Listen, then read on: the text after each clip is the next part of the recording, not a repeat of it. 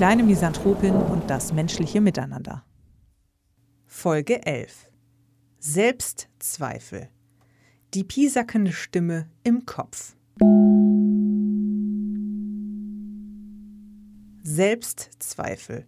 Nach Spektrum, Lexikon der Psychologie, bedeutet der Begriff die Unsicherheit, bestimmte Ziele zu erreichen oder positiv auf andere Personen zu wirken. Ergebnis von Unzufriedenheit mit sich selbst, die von der Gegenwart in die Zukunft projiziert wird. Je länger die Selbstzweifel andauern, desto negativer wird das Bild von der eigenen Person. Man sucht geradezu nach weiteren Hinweisen auf persönliche Unzulänglichkeiten und übersieht dabei alle positiven Entwicklungen. In Klammern Selbstkonzept Identität.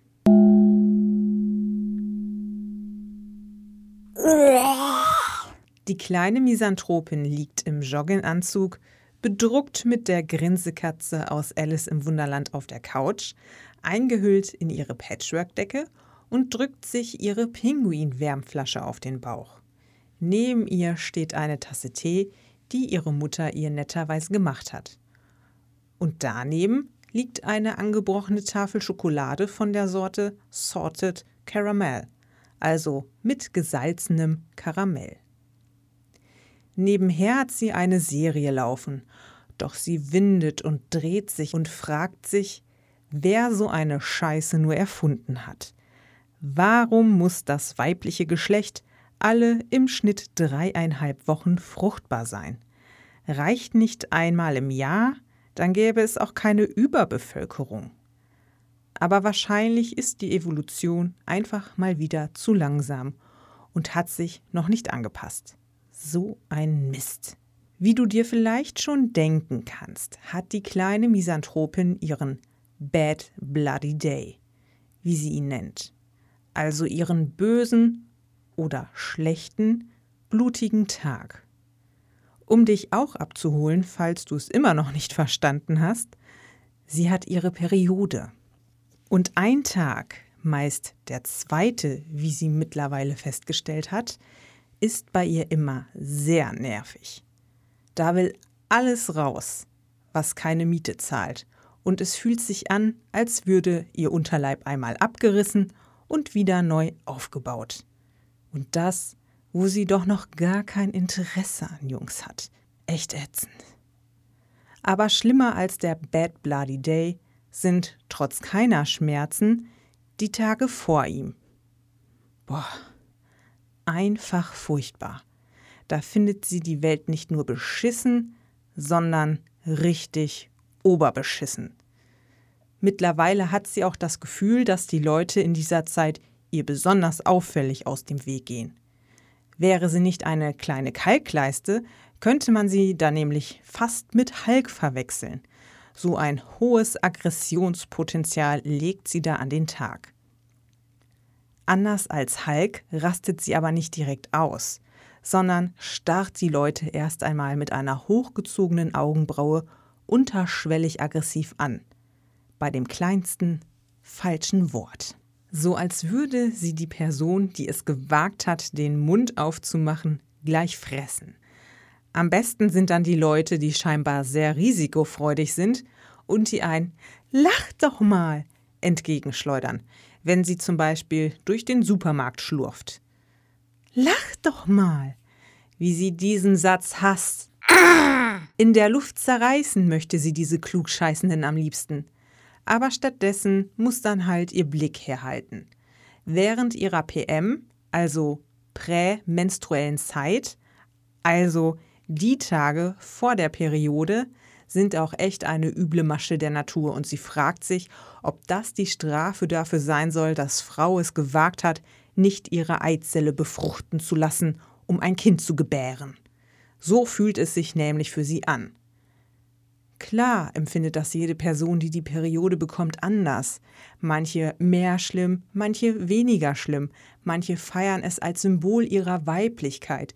Die kleine Misanthropin selbst ist einfach nur froh, wenn der Bad Bloody Day rum ist, um sich wieder wie ein vernünftiger Mensch zu fühlen und nicht wie ein Häufchen Elend, das in den Stimmungen zwischen Häufchen Elend und Massenmord hin und her schwankt.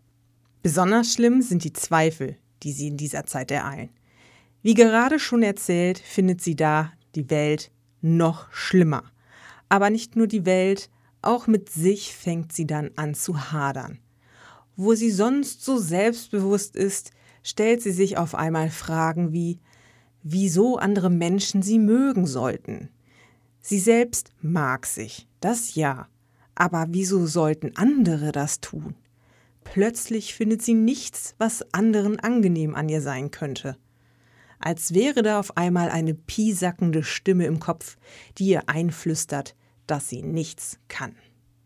So nervt diese Stimme dann zum Beispiel auch rum, dass sie im Vergleich zu den anderen Kindern in ihrer Klasse überhaupt keine Vorstellung davon hat, wie ihre Zukunft aussehen soll. Gut, in ihrem Alter ist sowieso noch nichts in Stein gemeißelt. Sowieso eigentlich nie. Aber über das Ich will Superheld oder Prinzessin werden Alter sind sie dann doch mittlerweile hinaus und ernsthafte Jobinteressen zeichnen sich ab. Nur bei der kleinen Misanthropin nicht. Sie hat das Gefühl, vieles ein bisschen zu können und zu mögen, aber irgendwie nicht so ganz richtig. Noch weiß sie nicht, dass das später auch von Vorteil sein kann, da heutzutage dann doch oft eierlegende Wollmilchsäue gesucht werden. Und meistens ist ihr das Thema egal. Aber nein, nicht während der PM. Andererseits stellt sie sich dann auch die Frage bei dem Weltbild, das sie hat ob es überhaupt sinnvoll ist, sich darum Gedanken zu machen. Denn wie du ja weißt, wenn das Ego erst einmal beiseite ist, ist alles tutti, so wie es ist. Und befeuert man nicht mit Wünschen auch die berufliche Zukunft betreffend das Ego? Fällt es so nicht noch schwerer, einfach zu sein? Allerdings braucht Homo sapiens sapiens mehr als Luft und Liebe und in Klammern Licht, um zu leben. Jetzt hat sie natürlich die Möglichkeit, dann einfach eines Tages in den Wald zu gehen und sich irgendwie selbst zu versorgen oder eben in einer bestehenden Gesellschaft zu leben und da eben an die Norm angepasst ihr Leben zu bestreiten. Aber wie? Ah! Fragen über Fragen. Und dann sind da halt auch noch die Fragen zu ihrem Weltbild selbst, die offen sind. Und der fiese Gedanke, der da im Hinterkopf lauert. Mädchen, Du hast gewaltig einen an der Pfanne. Was du dir da zusammenreimst, kannst du vielleicht als Fantasy-Roman verkaufen. Hey, damit hätte sie immerhin eine berufliche Zukunft. Eine von vielen. Oh Mann. Was sich den einen Tag noch total richtig anfühlt und für sie auch irgendwie logisch erscheint, fühlt sich an solchen Tagen manchmal an wie Spinnerei. Dann versucht sie sich krampfhaft die Ereignisse in Erinnerung zu rufen, die für sie so ungewöhnlich waren und sie zu ihrem Weltbild gebracht haben. Aber selbst das nutzt dann manchmal nichts und ihr erscheint alles trostlos.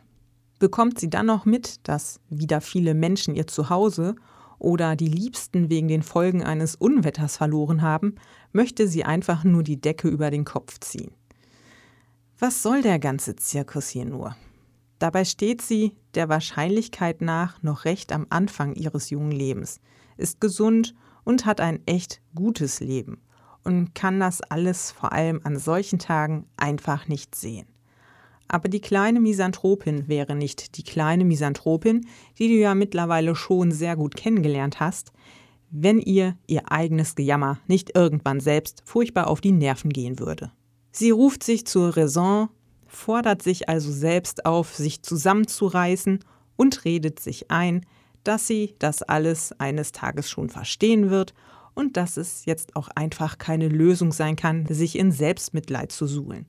Nachdem auch ihr Unterleib nun scheinbar einigermaßen saniert wurde, zumindest hat der Schmerz ein wenig nachgelassen, drückt sie ihre Pinguin-Wärmflasche entschlossen auf die Couch, schiebt die Ärmel ihres Jogginganzugs hoch und geht in ihr Kinderzimmer. Die Reste der Tafel Schokolade verschwinden vorher natürlich noch in ihrer Hosentasche. In ihrem Zimmer öffnet sie ihren Kleiderschrank und fängt an, Sachen auszusortieren. Anstatt deprimiert herumzuliegen, kann sie schließlich auch was Nützliches tun. Deshalb sortiert sie jetzt Kleidung aus, die sie eh kaum trägt, und auch Spielzeug, das sie nicht mehr wirklich benutzt, damit ihre Mutter die Sachen den Kindern spenden kann, die ihr Hab und Gut in den Fluten verloren haben. Bei einer Barbie hält sie inne. Das war ihre allererste. Die wird sie behalten. Während sie diese anschaut, überkommt sie ein ganz merkwürdiges Gefühl, eine Sehnsucht nach früheren Zeiten, Nostalgie oder nein, eher Melancholie. Schließlich ist sie für Nostalgie doch noch etwas zu jung. Melancholie, ein sehr interessantes Gefühl, irgendwie so warm, weich und gleichsam so sehnsuchtsvoll, als hätte man etwas Wichtiges verloren. So fühlt es sich zumindest für die kleine Misanthropin an. Und es ereilt sie die Erkenntnis, dass sie etwas verloren hat, nämlich zum Beispiel einen Teil ihrer Sorglosigkeit von damals.